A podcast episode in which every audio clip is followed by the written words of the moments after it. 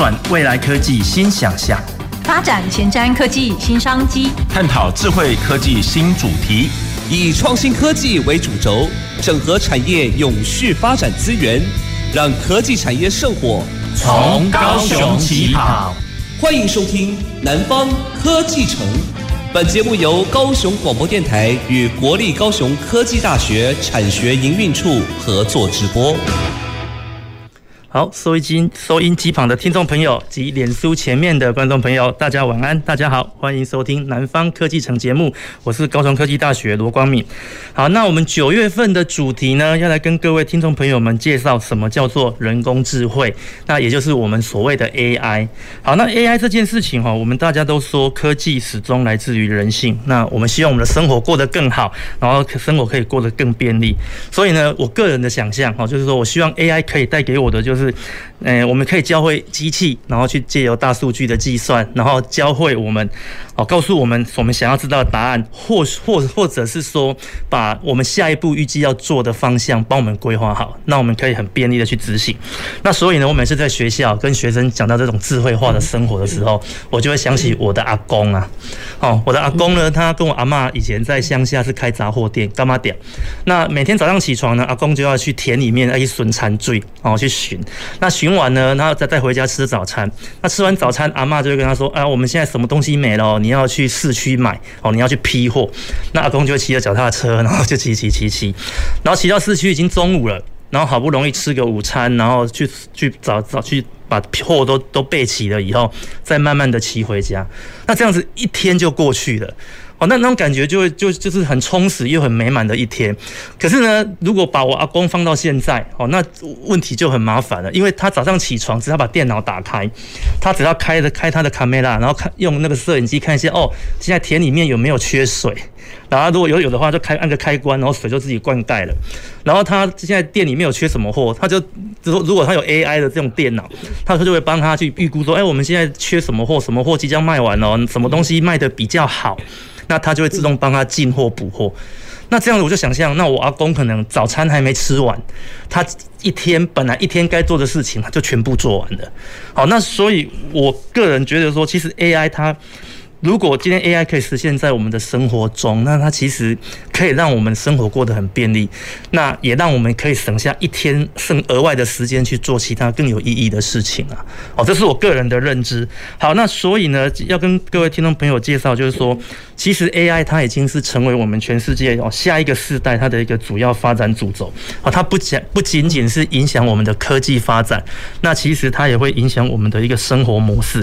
那所以 AI 到底有什么厉害的地方呢？哦，我们今天就很荣幸的邀请到我们两位来宾来跟我们各位听众朋友聊聊 AI 这个我们大家常常听到，但是又很陌生的主题。好，那首先第一位是我们高雄市数位产业发展协会的刘淑芬理事长。呃，各位听众，还有我们的 FB 前面的观众朋友，大家晚安。是理事长上礼拜其实也有来上过我们的节目了。对，他上礼拜是以这个。智慧观光的的角度来来跟我们分享，那今天是来跟我们就是以 AI 这个产业目前的一个应用来跟我们听众朋友聊聊。好，那我们相信等一下，因为刚刚理事长有跟我分享一个 AI 很棒的东西，它可以用来约会。天呐，AI 约会这什么东西呀？对，然后南希，等一下我们还要跟理事长请教，竟然约会用 AI 这个，这个我实在是没有办法想象哦。好，那第二位是我们高科大电机系的李俊宏李教授。各位听众朋友，大家好，呃，我是高科大电机系李俊宏，是，我非常欢迎李教授。好，那首先我们是不是跟呃，请两位来宾来跟我们就是举一个简单的例子，尤其是生活上的例子，就是说到底什么是 AI？那 AI 到底对我们生活有什么的一个影响？哦，用很简单的例子跟让我们的听众朋友们可以了解。那是不是请李理事长？好，那呃，各位听众哦，那我们其实。我不知道大家怎么去看待 AI 这个东西。那也我也知道这几年很多的父母都要孩子填志愿，说 AI 是个趋势，你一定要填这个科系。好，然后包括呢，很多的家长也都这个问题来问我。好，那我也曾经遇到一个呃高雄顶尖的国立大学的教授哈，他还是所长哈，然后他告诉我说他很困扰。我学的是这个三类的，但是呢，我的孩子呢，我希望他呢也要学跟这个呃生物科技有关呃生生物跟医学有关的。可是他竟然对数位内容有兴趣，那他就很焦虑了。他就说：数位内容是不是伪昂啊嘞？好，呀，干嘛呢？将来要安怎嘞？好，将来怎么办呢？我说不会不会，如果数位内容结合 AI 的话，那可是全世界炙手可热的人才。嗨，那这个时候呢，哎，什么是 AI？我们常常在想，我个人呐、啊，比较可能我们是做数位的，我们想到啊，就机器人嘛，然后就很可爱呀、啊，对不对？哈、嗯，就会想到那个电视上看到那电影里面的机器人，其实没有那么遥远。好，比如说呢，你每天开车出门用到的 Google 导航，啊哈，哎，Google 导航每天几乎大家都会用，用来做什么？每天上班的路。怎么需要呢？要啊，一定要！我今天早上就发生这个情况了。嗯、我每天开的路，到底是三十分钟会到高软，还是一小时会到高软？嗯哼，我们的 Google 会告诉你。是早上国史到国一这一段塞车，OK，车祸，OK。那 Google 这一段红色的，我们就知道了。好，那所以呢，我们在 Google 导航里面，它怎么用到 AI？我们的路径规划，是我们不熟。我们上个礼拜提到不熟悉的路，Google 会带你去。熟悉的路，每天要开的路，今天要用几分钟去，它 Google 会告诉你，因为每天都时间都不一样，因为每天的路况都不一样，对，所以它用到了 AI，它并不是套了一个数学公式进去，它就好了，并不是，它是我们每个，但是 AI 它必须要大家一起来贡献它的所谓的 data，它的数据，是，那我们每个人如果如果都开的 Google，那等于是我们都在。同步喂数字给他。OK，对。那我曾经就发生一件很可爱、很妙的事情。我在台南的乡间小路，一望无际，完全没有车子、没有人的路上，结果呢，竟然有一段是红色的。你开太慢，对不对？不是，我我时速六十，我还怕超速七十。是。结果我就很困惑啊。呃。这明明就没有车啊，为什么会一段红色的呢？是。结果我就开开开，我小心谨慎的开。是。就我知道了。竟然有一部轿车停在那个两边都稻田的地方，然后就在那边暂停，所以它的 data 怎样？太少。OK，那一条路只有一个 data，就是那一部车，那一部车也不知道为什么，就停在那，也熄也不熄火，就开在停在那里。了解了解。我们的问题不是探讨他在干什么，是是 是，而是他的 data 太少，他的资料太少，因为他停在那里，它就。Google 就喂给他说：“嗯，这里塞车。”哦，哎，对，所以这就是 AI。OK OK，对对对对，OK。好，感谢我们理事长。那李李老师，您这边，我想刚才主持人已经提到了，就是说呢，其实 AI 呢，它可以是我们生活一部分，而且现在扮演的角色呢，也是越来越重要。那在我们这个呃学术界啊，这个通常我们会把这类型的产品啊，把它叫做呃聊天机器人。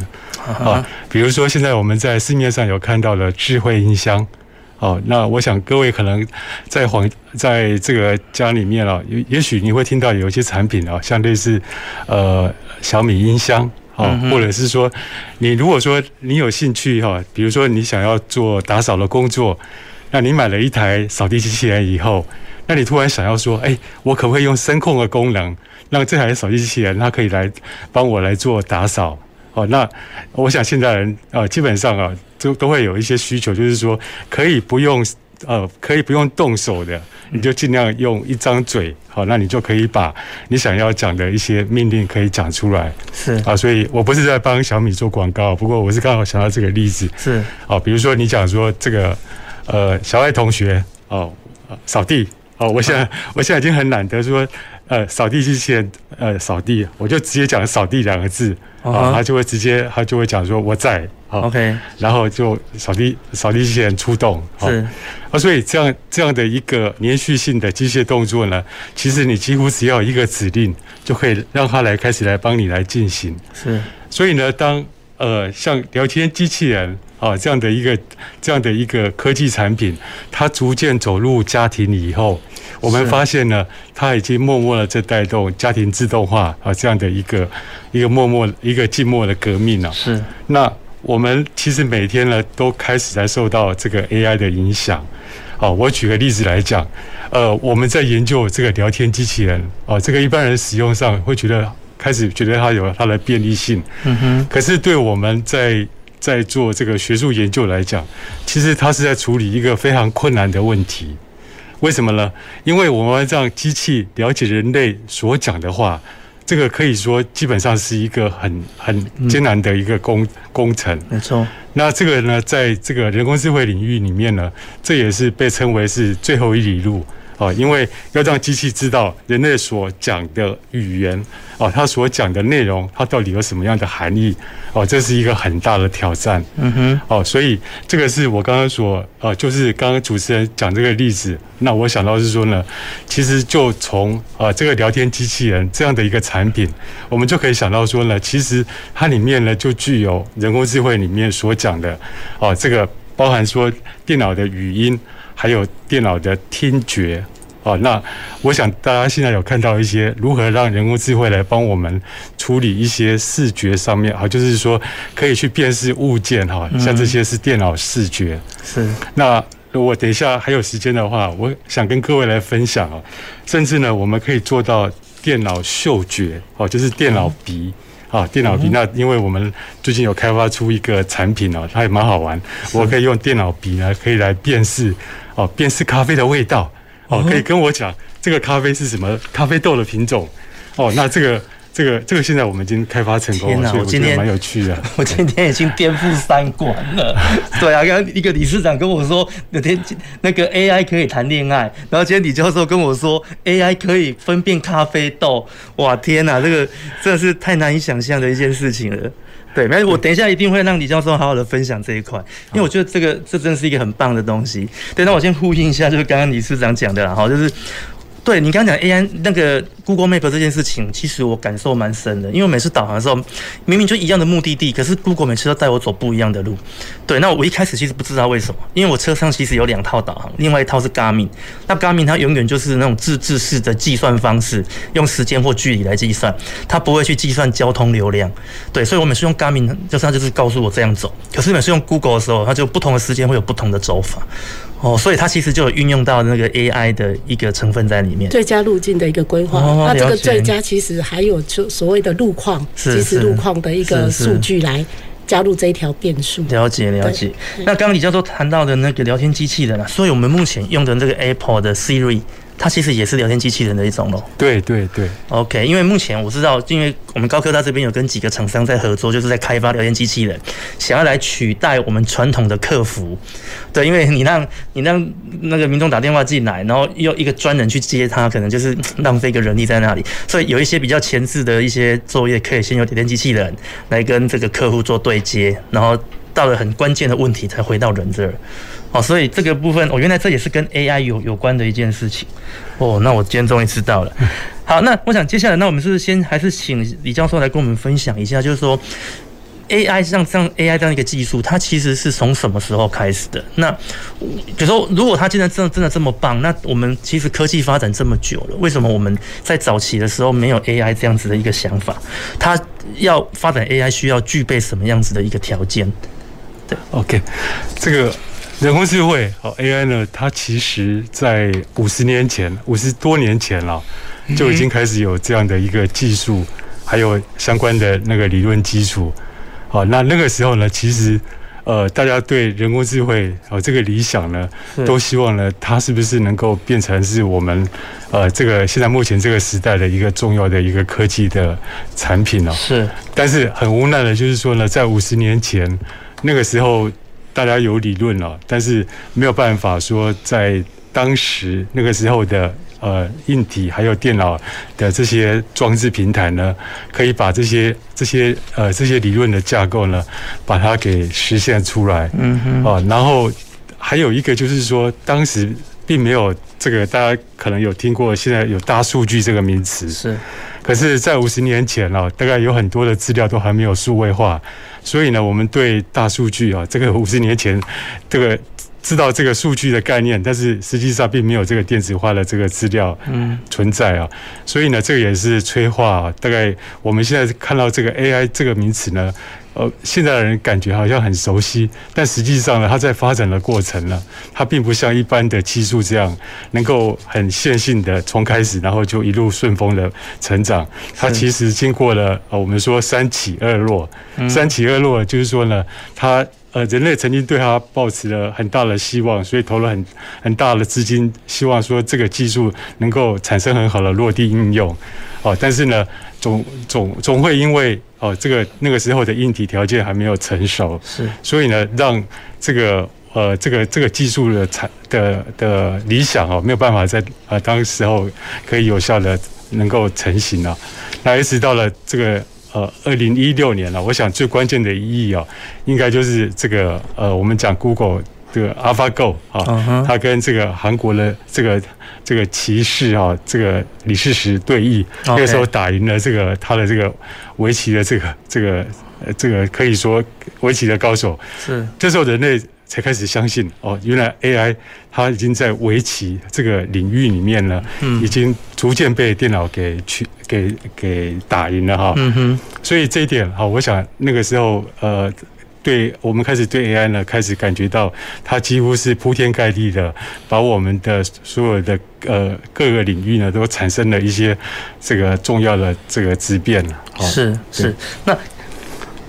我想刚刚李教授他有提到这件事情，就是其实 A 就是 AI 去下围棋这件事情。那其实我本身有在下下棋，我就会知道，其实你在下棋的时候，你除了下了这一步，你还要去思考后面可能五步、十步对方的布局啊。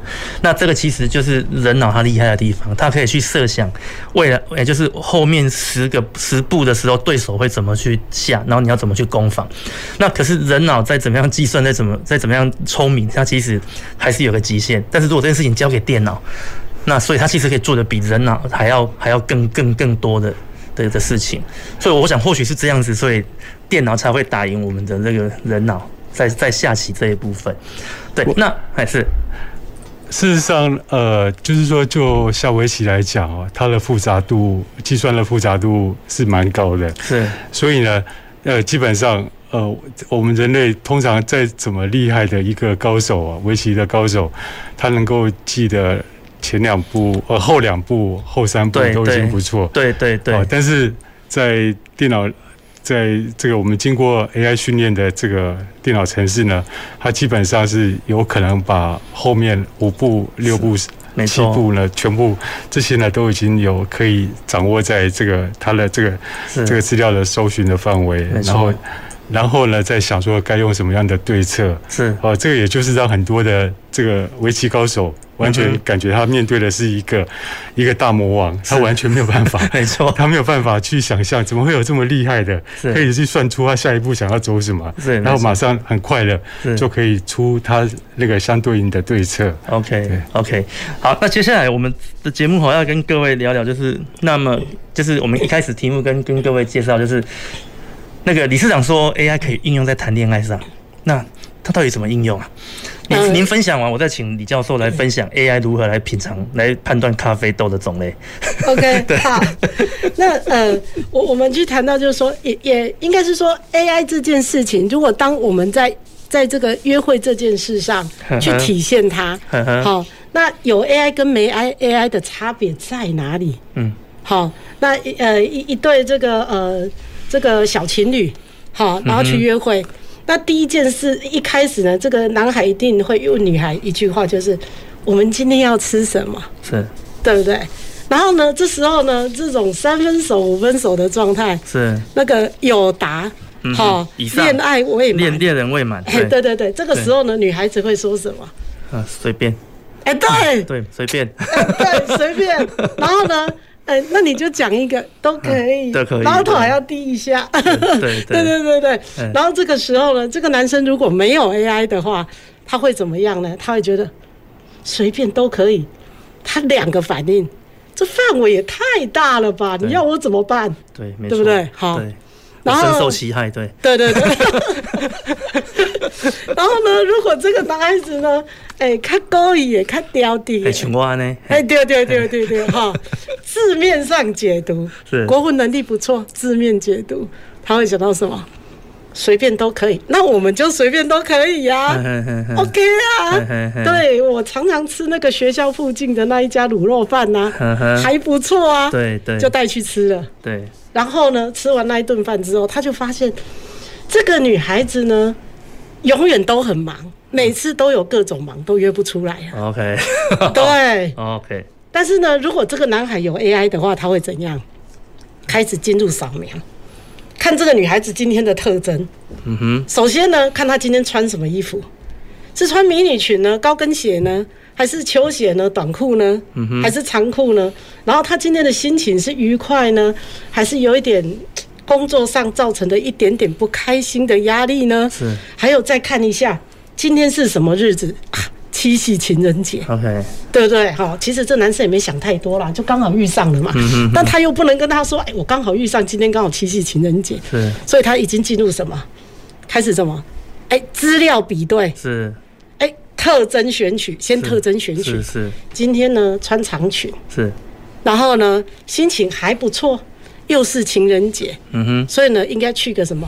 啊，开始了，哦，然后再来呢，大数据进入分析。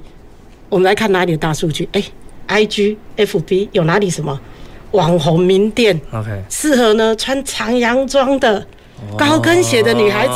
是，好，那些照片里面穿这样的，然后的网红名店是拍起来呢，照片跟我的女朋友、未来的女朋友呢很像的氛围。是，哎，开始特征选取完，再来什么资料比对，而且要大数据哦。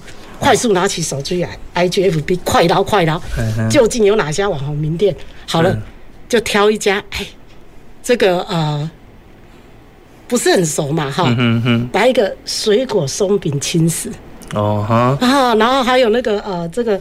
哎，熊熊拿铁泡芙，OK，对不对？你怎么都知道这些我们没有听过的店？我觉得你好厉害哦。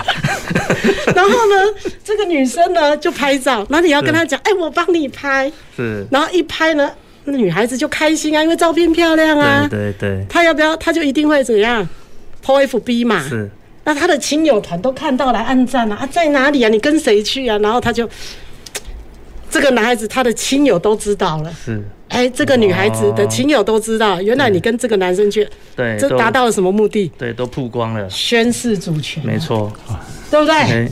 哎，这个是有 AI 的男生，是，对不对？这个一个约会的结果，所以呢，但是我们要讲，如果以我们的电脑，我们的电脑系统，如果没有经过深度学习，嗯哼，随便都可以，这很难判定吧？没错。这完全不是电脑可以判断的语词。对，这个就是刚刚我们教授提到的，我们的这个机器人，哈，可能他要这个客服机器人，可能那个诶客户很不高兴，打一些骂一大串，呃无为本为，哈，那现在他要学会怎么过滤掉，没错，他一定要学会过滤掉啊，不然的话。如果把那些都进入判断，然后呢，他骂一句你回一句，他骂一句你回一句，完蛋了。对，这个机器人一定就挂了。是是。对，一定是坏事了。OK。所以呢，我我刚刚提到就是说，哎，我们 AI 这个语词要理解，嗯哼，它背后是什么？首先，我们要有为它足够大量的 data。哦哈。然后特征比对。所以您现在有在开发这样子的软体的吗？有有有，我等一下可以分享几个，等一下可以来分享。太好了，太好了。哦好，等一下下半场一定让理事长好好的分享，因为我觉得这个软体好棒哦。没有啦，不是约会用的，我不是约会。这样的逻辑观念应用在医疗啊、运动都是可以的。我想说，失望了吗？我我我现在没办法约会啊，已经老婆小孩都这样，哎，有什么好约会的哦？好，没有没有乱讲啊。好，那我们还是先请请教李教授，就是那么您刚有提到那个 AI 可以挑咖啡豆。用那个所谓的智慧嗅觉，所以它是需要透过 sensor 吗？还是透过什么样子的一个？对我，我想那个呃，就呃，我先讲一下啊，因为像这样的研究呢，基本上是因为我个人的嗜好，因为我喜欢喝咖啡。嗯哼，那我喜欢喝咖啡呢，并不是纯粹只有味觉上哦，就是喜欢喝咖啡它的味道啊，是特别是。另外一个就是在嗅觉哦，就是当我们因为我喜欢是用这个这个冲淋方式啊，能够逐渐让咖啡的气味哦，在你开始准备好呃，想要想要把一杯这个你喜欢喝的咖啡开始要做，让它可以让这个你自己开始喝之前呢，先闻一下它的味道。是。那我那时候就有一个想法啊，就是说，现在我们有没有机会开开发一个一个系统啊？这个系统呢，它是具有像人类鼻子一样的功能，它可以闻到味道以后，它可以自动告诉我，啊，告诉我说今天煮的咖啡呢是曼特林咖啡还是蓝山咖啡？哦，像类似这样的功能，哦，所以呢。呃，我有这样的发想以后，我就在想，好、哦，这个我们在市面上应该看到很多呃电脑视觉方面的应用啊，是，但是呢，我们到目前为止还没有。还没有好，还没有看到说，哎，我们闻到味道可以马上告诉我，啊，现在这个是什么样的一个呃，对，特别对咖啡来讲，那当然后续也有其他的这个不同的不是咖啡的这个应用啊。不过我现在就咖啡来讲啊，它的影响面就蛮大了啊，因为呃，我甚至可以让咖啡。的这个电子皮的系统呢，它可以自动告诉我啊，今天呃我是曼特林咖啡，而且今天的这个焙度是有多深，哦，这个呢也是不一样的。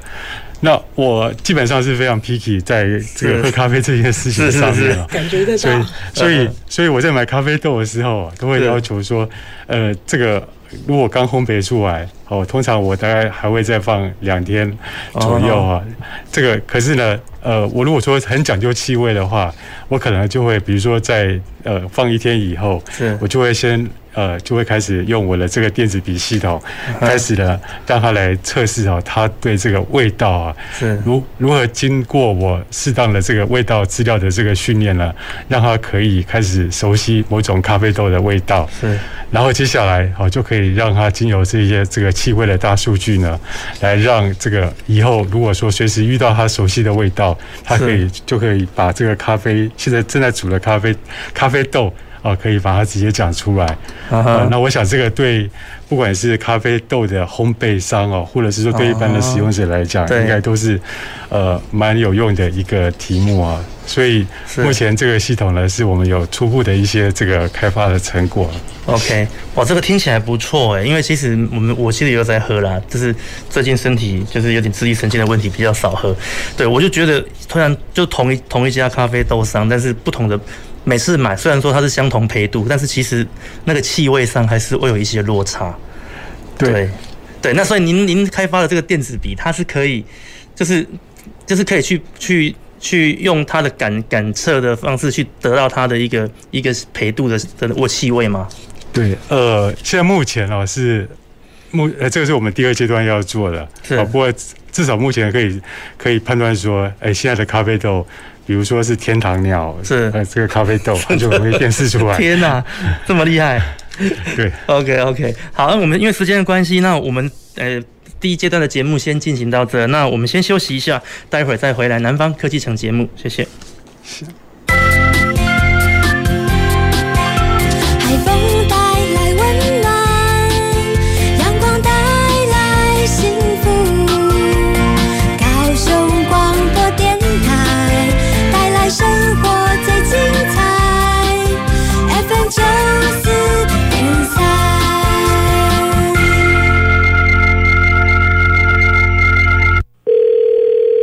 转接语音信箱，嘟声后开始计费。如不留言，请挂断。嚯，气死我了！到底在搞什么啊？怎么啦？我刚才在线上游戏认识一个朋友，他说十万的游戏币只要三千元，钱汇过去给他，电话就打不通了，赖也封锁我，气死我了！哎呦，早就跟你说过了，网络上的现金交易啊，都是有风险的，你一定是遇到诈骗了啦，还不赶快报警？网络游戏陷阱多，切勿任意与陌生人金钱交易，以免造成财产损失。高雄九四三关心您。Everybody yo，大家一起来瞧瞧，现在屋顶改造在流行什么？嘿，现在流行太阳光电系统，自己用电自己赚，让你发电又发财。设备保养真轻松，遮风避雨又降温，政府回收处理有保障。干净能源，从下一代，共同加入太阳光电的行列。太阳光电暖心发电，让台湾更美好。以上广告由经济部能源局提供。亲爱的听众朋友，大家好，我是陈双。预防登革热，家中应该装设纱窗、纱门。清除不需要的容器，把暂时不用的花瓶、容器等倒放。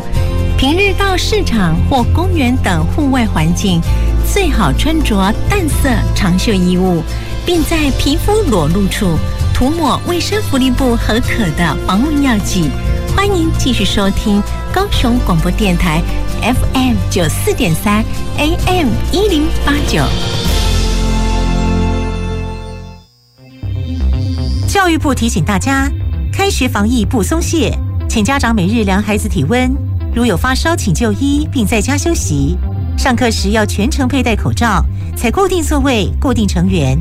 使用空调时保持通风良好，用餐时采个人套餐。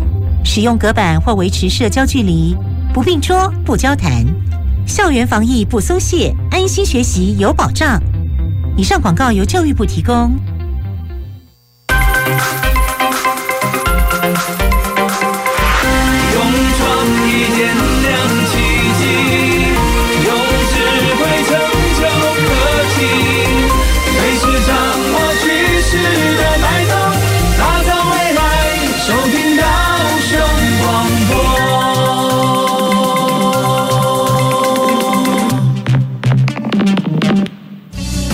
前瞻的，未来的，您现在所收听的是提供您最多科技产业新知的南方科技城。好，欢迎回到南方科技城的节目。那我们节目上半场已经有跟各位听众朋友聊到 AI 目前的一个发展，尤尤其在生活上的应用，包括可以约会。那其实我我比较期待是这个约会的软体可以开发出来，对，因为这我觉得蛮蛮有用的耶。就是你如果可以把女孩的特征输进去，然后她就会告诉你今天适合去哪里吃饭，对啊，甚至你可能可以把星座、血型全部输进去，对，还有她今天给你的感受，然后她就帮你找出一个适合的餐厅。我觉得这个 app 应该会大卖吧。而且还可以预测结果。对啊，这个这个要是我，我会我会下载了。对啊，我回去会慎重考虑这个投资啊。是是是是是。OK，那那我们上半场有讲讲到一些应用，那所以想下半场的节目，我们来持续来讨论这个 AI 落实到产业中的一些好的一些目前的成果。那我刚中场休息的时间呢，我就看一下我们这个目前的收听率哦。脸书现在的收听率好像还不是很好哦，所以请各位听众朋友还有我的亲朋好友们哦，你们要赶快上来帮我加油了啊！因为如果持续这样子的收听率的话，我可能下个月就失业了。好，那所以既然讲到这个问题，我就想到，诶，那 AI 啊，它能不能帮我们来创造收听率？有没有这样子的可能性？理事长，您的表情是告诉我可以这样，是这样子吗？呃，在游戏产业这种事情是呃公开的秘密，开外开外挂的概念嘛，对不对？对对对对对。OK OK。那所以以学校这边，就是以李老师您的这边的经验，他有没有办法透过程式去创造一个虚拟的收收听一出来？有时候我做很多假账号，然后同时线上观看。呃，都都 不是这样的做法哦。是，通常如果说要知道这个呃观众他们的观众或听众他们的反应的话，我们比较直接的做法会采用就是去了解他们的情绪。是，那情绪呢，它是可以哦，它是可以经由我们把它数位化变成情绪大数据。是，然后马上立即就可以知道现在目前呃观众他对这个。这段节目它的好评的状况，OK。然后呃，如果说你能够知道目前观众的情绪的状况的话，其实你是有机会啊，可以可以可以去预测。呃，在电视节目他们叫预测收视率，是。那在我们广播的节目里面，其实也是一样，我们可以立即了解，好，这个每一个听听众他们对于我们的这个对话，他们的。的情绪的反应的状况是，那所以呢，这个在 AI 来讲，它其实就可以利用这个情绪反应的情形呢，可以来可以来了解，哎，大家对于哪一段话题特别有兴趣？了解。那我们也可以呢，就是说，呃呃，比如说，如果在电视节目里面，我们在编剧的时候，就可以利用我们所收集到的这个这些这些梗啊，来让这个呃。制造观众对这个呃这个戏剧它的本身剧情的一些这个呃会觉得有趣的地方，它比较能够有反应的部分，那我们就呃可以复制这些梗，可以把它放到里面去。是，好，那我想这个广播节目其实也是一样。是是是 是。不过我觉得刚刚李教授讲的这个是比较正面的做法，然后就是我们很务务实的来做这件事情。那其实我刚才问了问那个问题比较卑鄙，就是 只是 只是就是纯粹为了冲一个量化的一个数字啊。那没关系，这部分我们会自动剪掉。好，这个等下不会播放出去啊。不是，我们现在是直播，对不对？糟糕，糟糕。好，那就我们回到我们这个节目的主题啊。好，那我想接下来还是想要请教，就是我们的理事长，就是说，因为目前台湾我们在做人工智慧嘛，啊，其实你刚刚讲还可以应用在生活上很多的一个地方。那我不知道，就是说我们以我们目前我们国内这个产业的一个发展哦，不管在数位游戏或者是生活上，它跟目前其他国家的一个比较，我们目前是处于落后，还是说其实跟大家世界各国是并驾齐驱的？呃，我想在 AI 的应用方面，你很难用一个 AI 然后做一个国际的评比，因为每一个国家它发展的领域。的优势点不一样，跟它整个环境还有它的一个呃整个国家的各方面的条件有差别。那我们简单的来说，就是说 AI 的一个呃输出的方方式呢，我们去广泛的来说，有包括比如像人工智慧晶片，嗯哼，然后 AI 的一个云平台，还有 AI 的数位价值应用，是好，那这些呢是我们比较熟悉的。然后呢，在这三方面呢，我们台湾呢目前在全球就好像是扮演军火商的角色。哦，真的哦，哎、欸，我们举足轻重，是。我们是很有 power 的，是，嗨，我们呢，在这个呃这个呃人工晶片的部分呢，在半导体跟这个运算设备的部分呢，我们有很大的一个全球的一个顶尖的优势。OK，嗨，然后我们有我们这些这个人工像人工智慧晶片，还有这些半导体的一个运算设备呢，来供给给这些大厂来捉对厮杀。OK，嘿，那这些大厂包括小小到我们随身携带的手机，嗯哼，好，都用我们台湾的晶片，好 AI 晶片是。然后呢，大到国防军武，OK，对，所以为什么我们美国这个连这个美国政府都要台积电到美国去设厂，因为它关系到国防军武，是对。然后再来就是我们这几年很熟悉的呃最夯的，在产业上最夯最被看好的自驾车。哦，对，是，那这些大厂捉对厮杀，是，它都需要台湾的晶片。所以现在，现在我们网络上常常说，现在现在全球缺晶片，晶片荒，其实就是我们台湾，其实在这一方面就是扮演着很举足轻重的角色。是是是，OK。然后呢，这些包括这些，除了我们今天早上我们很振奋的听到，哎，台积电要来高雄设厂。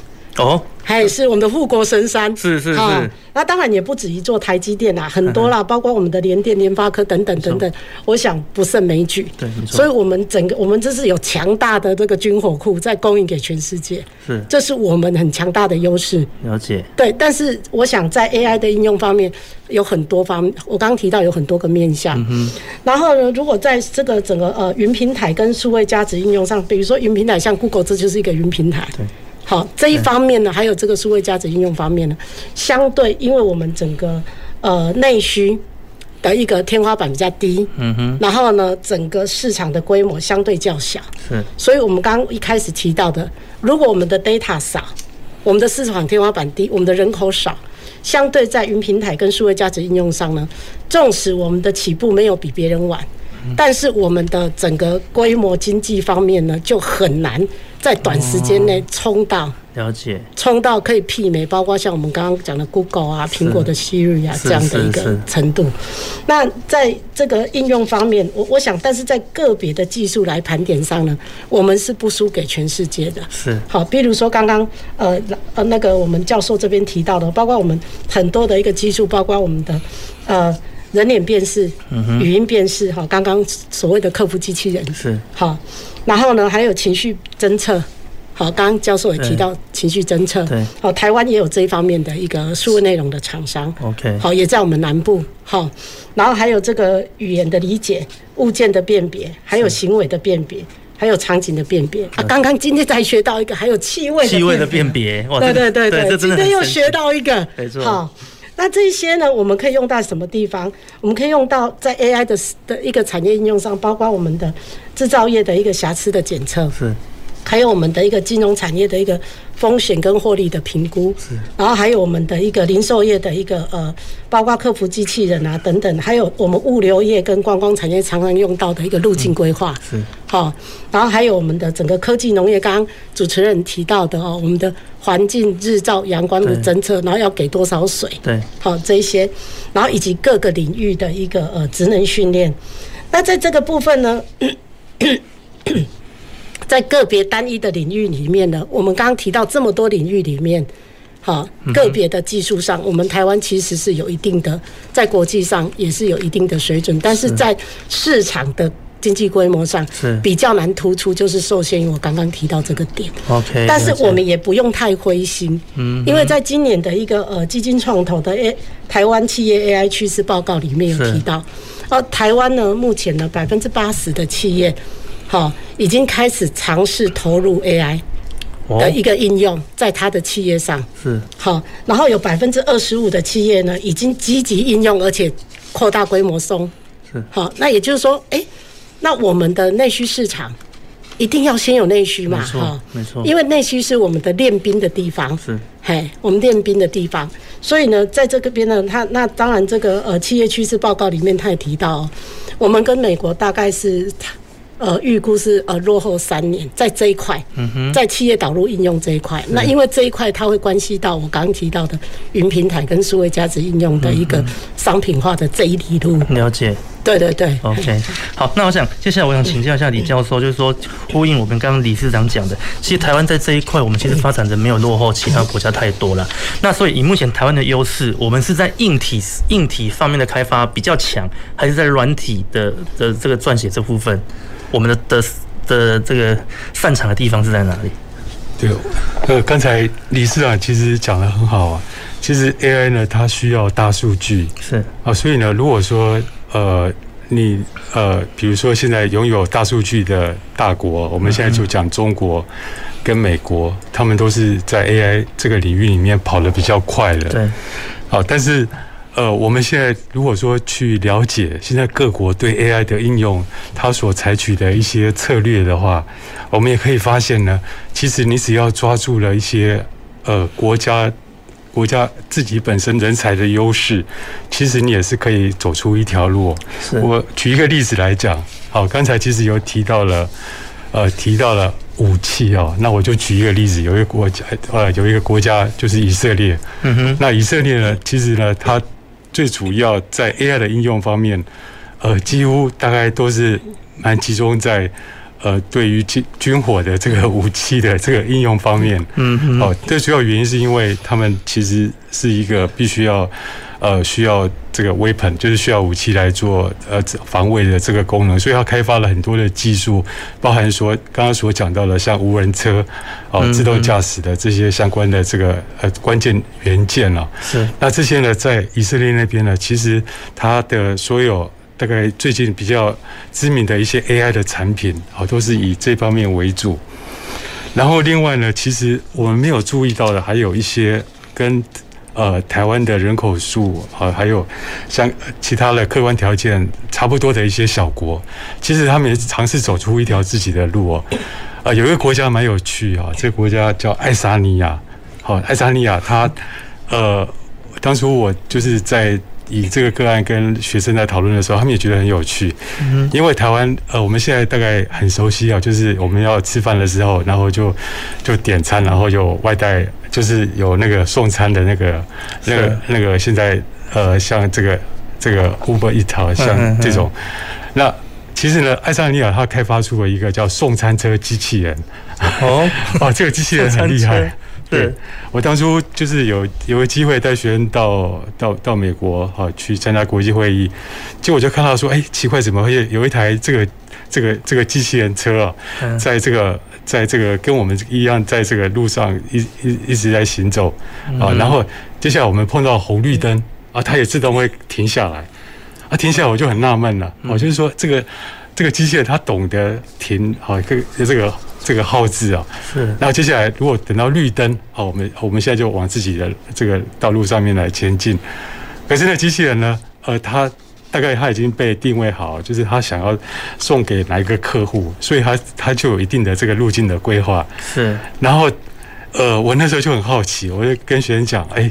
这个机器人跟我们所想的，他想的不一样，他比我们想的还要聪明。嗯，哦，他基本上他是可以知道哈，他到底是哪一个客人下了单，在哪一条路。嗯哼，哦，所以那时候我就开始在想，哎，这个是哪个国家开发出来的？我本来在想说，应该是先进国家，应该是像美国啊他们做的。结果一问之下，哎，是爱沙尼亚他们做的，而且他们可以可以让这个机器人呢，在崎岖不平的路面上。哦，用它的这个履带，哦，就是它可以不会说受到了这个障碍物，它就会这个停止它这个这个行走的这个这个行动。是哦，所以是一个相当聪明的一个设计。是啊，后来我才知道，原来有很多的汽车大厂也来投资，帮他打造这个送餐车机器人的这个车身。哦哦，所以这个听起来，其实这个。每个国家在 AI 产品上面都有它发展的一些利基的，呃的基础啊，是，所以我觉得以台湾的强项，好，刚刚理事长所讲的，我们半导体方面应该是我们的强项，嗯哼，啊，如果说我们能够在鼓励我们台湾的啊这个厂商，还有就是我们在学校的学生里面，啊，除了在半导体、硬体以外，啊，能够在硬在软体方面。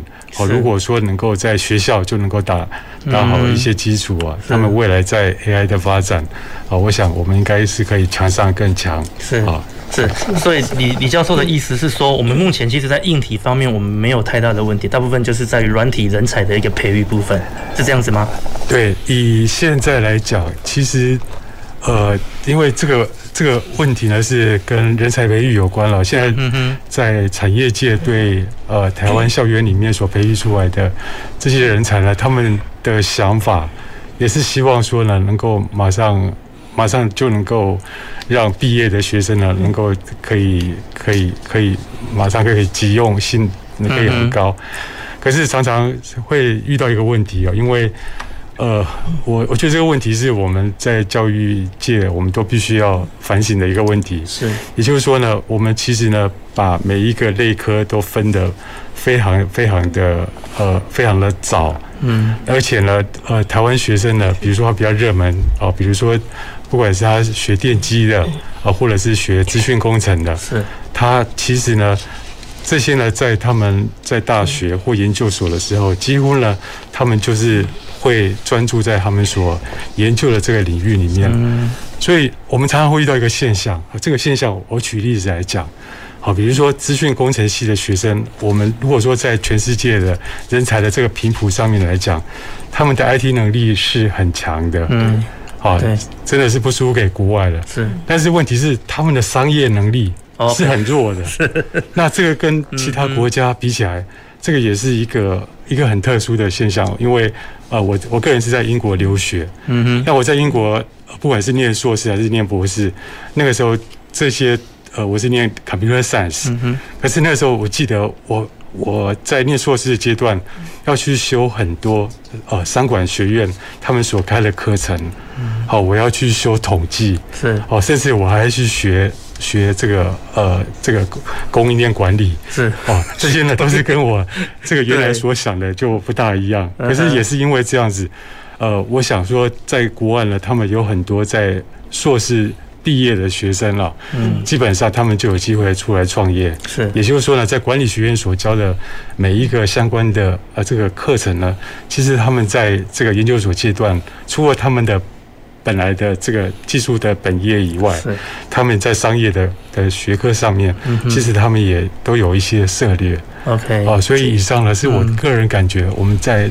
跟国外在比起来，在这方面哦是比较比较呃值得我们这个在教育的是的一些反思。是感谢感谢李教授的分享。我想，因为我们目前在座三位都是国立高雄科技大学的，我们两位是老师，那中间的理事长是我们那个我们的校友，我们的优秀杰出的优秀校友。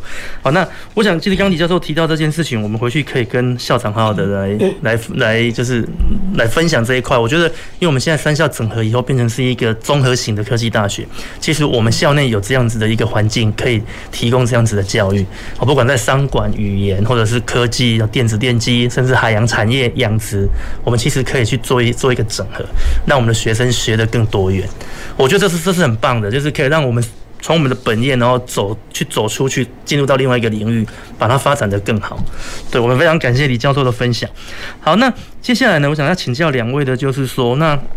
因为刚刚理事长有提提到，就是目前我们国内企业已经有八成的企业愿意导入 AI 了。那这样子的话，就是可能会有一些业业业主会想说，那我需要为了去喝牛奶来养一头牛吗？也就是说，如果我今天要导入 AI 这件事情，我需要在我的企业团队里面培养这样子的一个专门的部门，还是说我可以透过什么样子的方式来实现我们企业 AI 化这样子的一个目标？呃，我刚刚听到教授这边提到的哈，就是说，其实这个问题，他刚刚提到，就是说，呃，应该是说 AI 它要用到的不只是呃写程式、写演算法的能力而已，对，它还要，因为你它要大量的大数据去喂进去，对。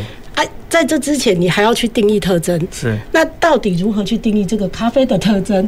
如何去定义这个女孩子到底要缺哪些特征，才知道今天该带她去哪里吃饭？是。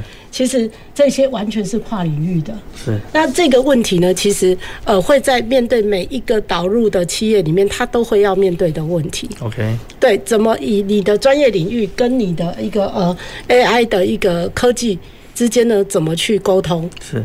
那这个其实，在这个部分呢，我个人的公司呢也遇到过这样的问题。其实这不是，这并不是教育的问题，应该是说面对 AI 这样的一个大趋势，大家都包括企业本身也会要去面导入的企业，或者是要往这一块领域去研发的企业，它都是必须要面对的问题。是。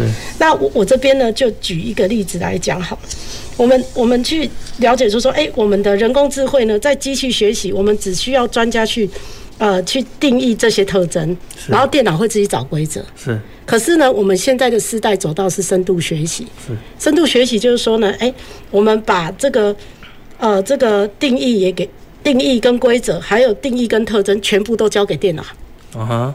对，那听来这么复杂的东西，那对一个要导入的公司，或者要走的走在走这一条研发的公司，它到底应该选择什么？对，其实这真的不是问题。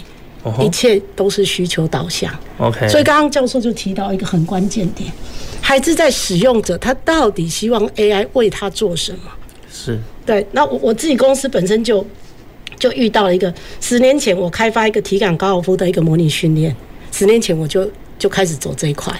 然后呢，在近这五六年，我又走 VR CPR，是属于这个医疗这个呃心肺复苏的一个急救，我们大家熟悉的那个安妮。是。那其实，在我的雏形阶段呢，我做出一个雏形之后，那我就已经呃得到所有发明奖的银牌奖，是，然后科威特发明奖的铜牌奖，是。那回来之后呢，我距离商品遥远到我不能想象，是三四年的时间，就是为了要符合这一群要用的人他们的指标。嗯哼，啊，那我们知道美国心脏学会，它心美国心脏学会它所发布的指标，就是我们全球考 CPR 证照的指标。哦，啊，那就是比如说我们它总共三个指标，好，每分钟下压十到十二分钟，然后呢，每次下压要五寸呃两寸，就是大概五公分。好，然后呢，中间不能停超过十秒。那我得了一个奖之，我得了两个奖回来之后呢？我发我就去想说我要把它商品化嘛哈，然后我就透过朋友推荐，然后认识了这个长庚的一个刘主任啊，刘医师刘主任急诊室中心的主任。好，那我就发现说，哎，他我拿去之后，他玩一玩，他觉得这东西有意思，嗯哼，也很有效益。他他把我定位成说，CPR 是人人要学的，嗯，越多人学，因为救命就是前三分钟，否则就是。你休克超过三分钟就容易脑死，就不可复原。那他每次都要去这个，他也很有爱心。好，那他都常常急诊室是很辛苦的地方。那他要到国小去，到工厂去做卫教，是免费去帮人家上课，希望更多人学 CPR。不要每次送来他这里之后都只能叹气摇头，救不回来。那结果他发现他很热心的去教，可是呢？国小小朋友都没兴趣，因为他抱了一个安妮过去，然后怎么压，他眼睛都长睁不开。是是是，是，他怎么压，眼睛都睁不开。是，为什么怎么压都是死的，对不对？好，那他觉得说，哎、欸，这个东西很有趣。嗯。你们透过这种像打鼓、太鼓达人这样打鼓的游戏，然后去抓到那个频率节奏啊，然后而且可以侦测下压的深度。是。然后呢，我们就讨论了结果之后，我们由这个专业的长庚的专业的一个刘主任呢，来帮我们做特征。是这些指标的特征是的定义完了之后，我们把系统开发完了，再送回去给他按压。哦。然后呢，不断不断反复反复反复，两年。OK。就是为了让他符合这样的一个特征判定。是。还有最重要的是，让他整个坡形可以去他所收集到的按压坡形，然后呢，去判断出。每一次按压完要给练习者的一个专家的建议，OK，了解，就是已经模拟到一个老师在你身边，是。给你建议了，但是真实的却做不到，是。为什么？因为真正在医院在考证的，因为 CPR 证照并不是终身，嗯哼，好，啊，他三三年或两年要重考一次，对，没错。那这些医护人员每次到这个时候就如临大敌。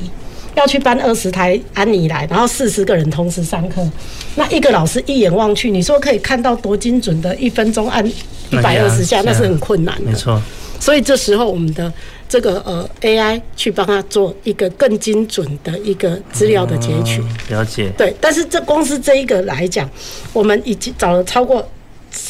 上百人，应该五六百人都超过，嗯、然后按压几十万下都不知道了。是，嘿，然后去把它整个喂进来的 AI，然后去做做一个呃判断，然后才能够做到用波形去判断。是，OK。所以其实，所以理事长您的意思就是说，那未来如果有产业想要。就是想要投入 AI 的部分，它其实以产业的角色，它只要提供他们的专属的特征数据给你们就好了。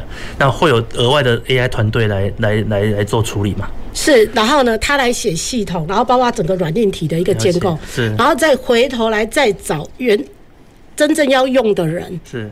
好，然后让他来把数据喂进去，okay, 然后让他去进行学习。OK，对对对。好好，因为我们最后一点时间，我想请教一下李教授，就是说，那所以你在您的看法里面，那未来各大学我们在培养这方面 AI 的人才，我们需要为他专门成立一个特别的科系吗？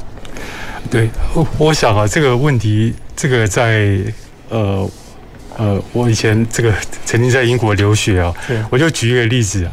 呃，英国有一个很有名的呃大学啊，呃，这个学校叫爱丁堡大学。那爱丁堡大学呢，在这个我在留学，我是三十年前那个时候去那边，那个时候呢，其实呃是我们认为人工智人工智慧的一个圣地，嗯，我们会去那边朝拜，是 好，那个有专家系统，早期的专家系统。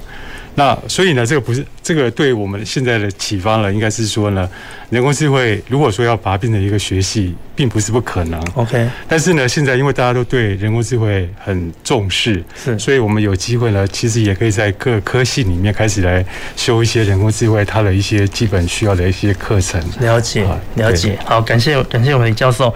好，那想节目到这边哈，我们先要告一个段落。那在节目最后呢，我想，因为我们今天也跟各位分分享的这个 AI。对我们生活的一个影响。那我这边最后以我们的男神金城武的一个广告台词跟各位哦勉分享勉励啊，就是说他告诉我们，世界越快，我们心则慢。也就是说，其实 AI 带给我们很便利的生活的时候，其实。是希望我们有更多的时间来做其他对更生命更有意义的事情。好，那我觉得说以这样子一句台词跟各位分享哦，我希望我们未来可以来共同享受 AI 带给我们的一个一个生活便利。好，那我们今天的节目进行到这里啊，再次感谢我们两位来宾的莅临。好，那也非常感谢我们听众朋友们的收听。下个礼拜同一时间，前瞻的科技的未来的南方科技城节目，我们空中再会，谢谢。南方科技城节目由高雄广播电台与国立高雄科技大学产学营运处合作直播，感谢您的收听。